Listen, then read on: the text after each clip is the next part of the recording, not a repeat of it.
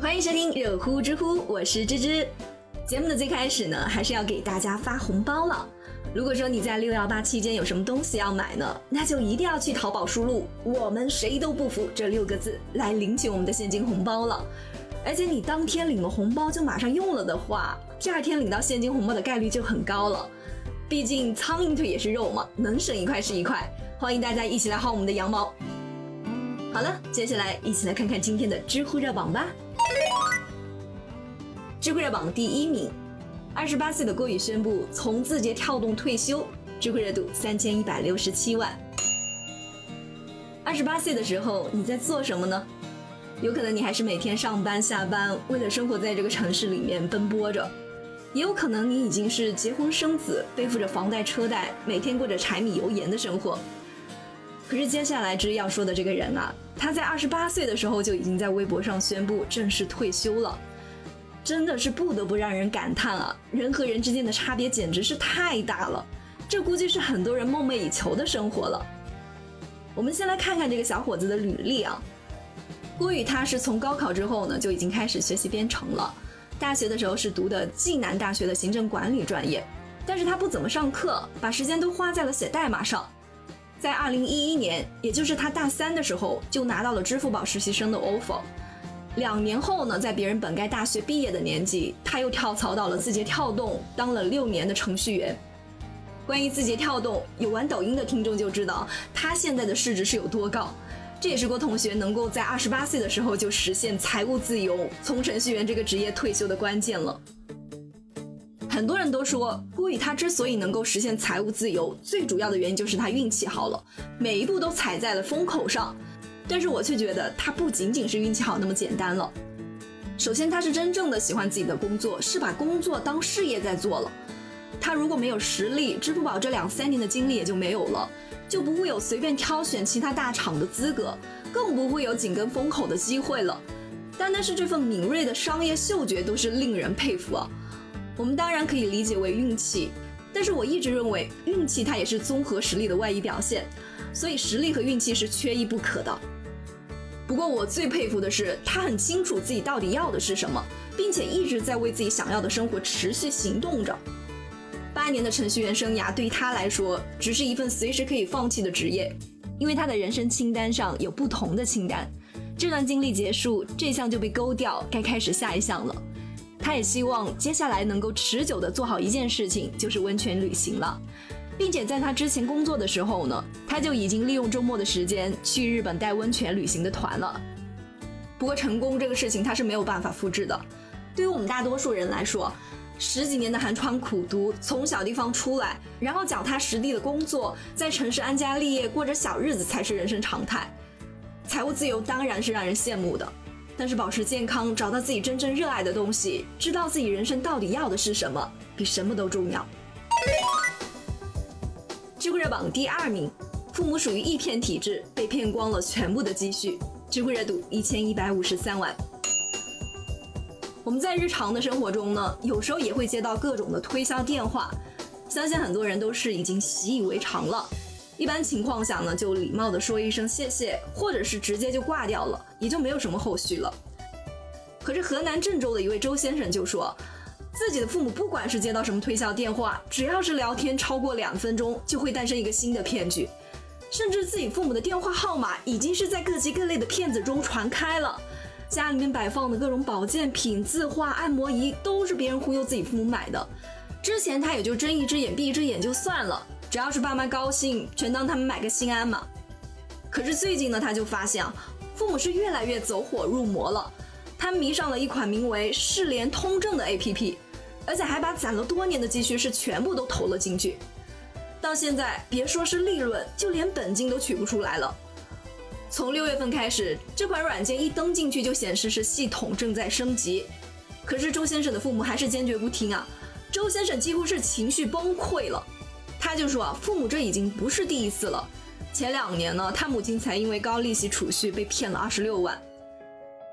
但是为什么周先生的父母会像是着了魔一样，宁愿是相信骗子的话，都不听自己亲生儿子的劝阻呢？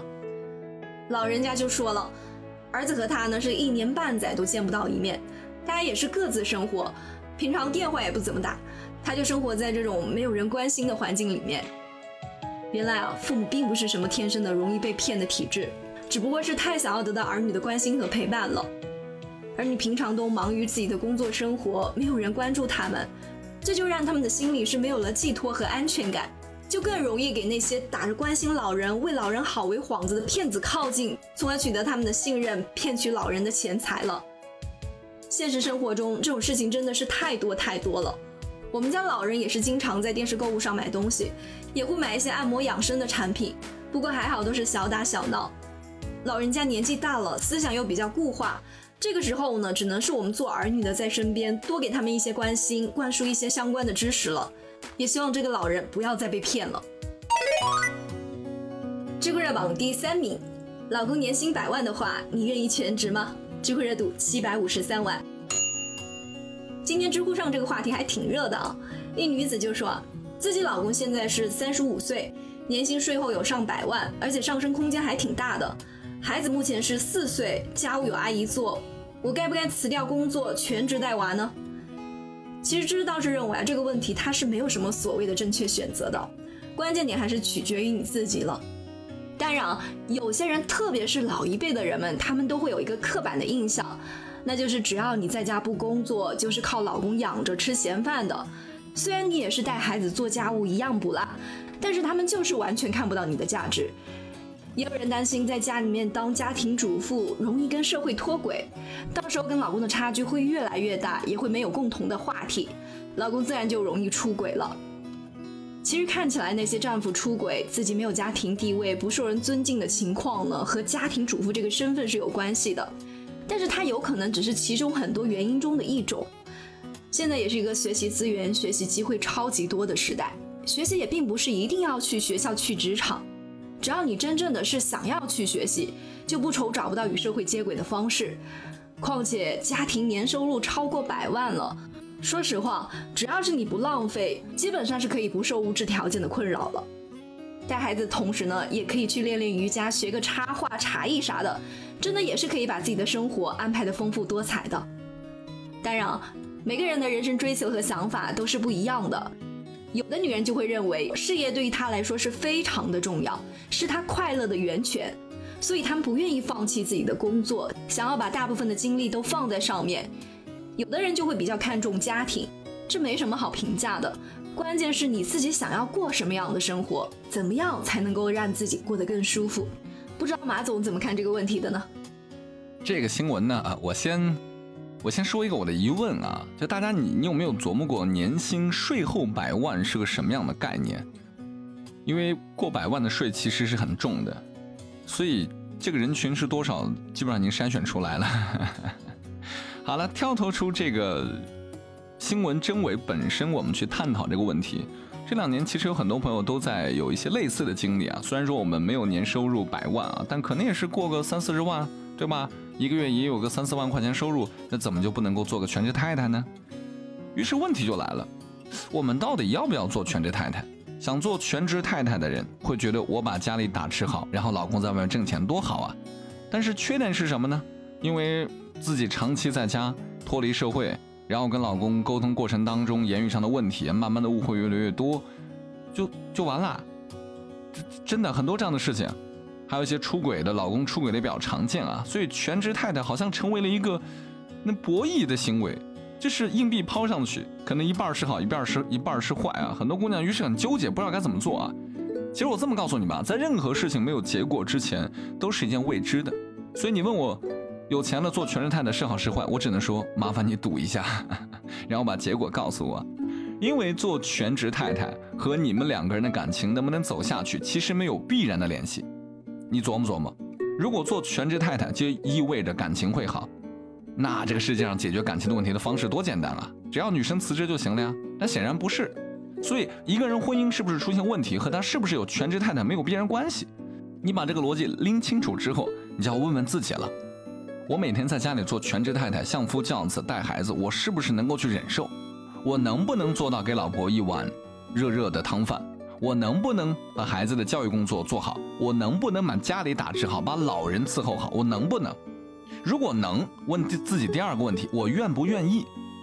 如果愿意，那 OK，那就问第三个问题：如果未来婚姻关系出现了破裂，你没有能力去步入社会了，岁数也上去了，又没有积蓄，怎么办？如果你觉得我无怨无悔，那恭喜你，最佳全职太太的人选非你莫属。但如果你的第一个问题我不愿意做全职太太，太累了啊，那真的太累了，那就不要再问第二和第三了，明白吗？所以大多数年轻的姑娘说我要做全职太太，是因为她们想象当中的全职太太就是不上班，哎，中午可能做个饭就了不得，老公又不回来，可能就吃个晚饭，平常时间自己玩了，他们会这么认为。但实际上，大多数做全职太太的人都会很后悔，非常后悔。其实做全职太太是一个比较有风险的事情。从法律层面，如何去界定妻子对于家庭的付出？如果婚变，如何去补偿自己的妻子？这一部分还暂时是一个纠缠的状态。就是从法律层面，其实也是一个有风险的事情。然后从实际的这个操作层面，你天天在家做饭，你能有多少花样？而男人这帮大猪蹄子，永远都会觉得我在外面挣钱这么辛苦，回家理应吃一口热饭。如果没有做的不好吃，做的天天重复，你就是不尽职。天天在家给我歇着，你个做不好饭，你就是个废物。这样的男人少吗？海了去了。所以我的建议啊，钱多归多，日子还得过。咱们就过老百姓普通的生活，上个班领个工资，回家你再伺候给老公做点什么东西，老公会觉得哇，我爱你。你还能不脱离社会？你还能聊点新鲜的东西？你还能去跟老公聊聊八卦，生活才有意思。否则你俩天天聊啥啊？聊今天你打孩子，我打孩子呀，是不是？让生活有点乐子，好不好？我是马爷，不知道这个答案你是不是满意？节目下方给我留言，拜拜。好了，有趣有料尽在知乎，我是芝芝，我们明天见啦。